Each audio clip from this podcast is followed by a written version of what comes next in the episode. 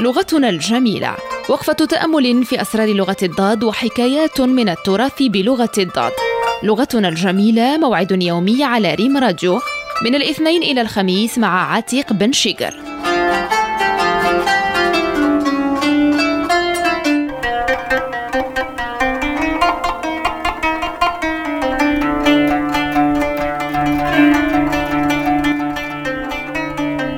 السلام عليكم ورحمة الله تعالى وبركاته. مرحبا بكم جميعا حيثما كنتم. شكرا على وفائكم وأيضا على إقبالكم على تتبع هذه الحلقات من برنامجكم. لغتنا الجميلة على شبكة ريم راديو وإنفانت كاتخ ومن هنا من محطة وكالة المغرب العربي للأنباء بالعاصمة الرباط. من التراث تشاجر رجل مع زوجته في زمن الإمام مالك.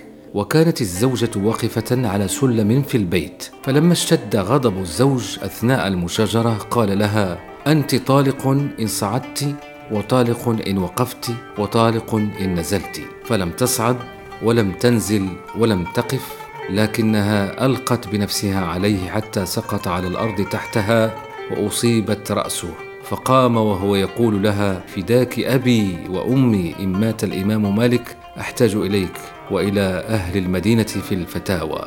الحياة قاسية لكن تلينها الأخوة والصداقة والمحبة وصفاء النفوس. فبعض الأشخاص كالوطن يجعلونك تكتفي بهم عن كل البشر وهناك أشخاص عندما تلتقي بهم تشعر بأنك التقيت مع نفسك. النفس الطيبة لا يملكها إلا الشخص الطيب. والسيرة الطيبة هي أجمل ما يتركه الإنسان في قلوب الآخرين.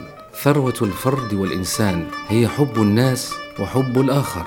جعلنا الله وإياكم كالغيث حيثما وقع نفع.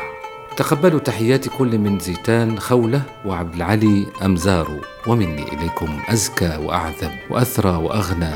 وأجمل تحية. إلى اللقاء.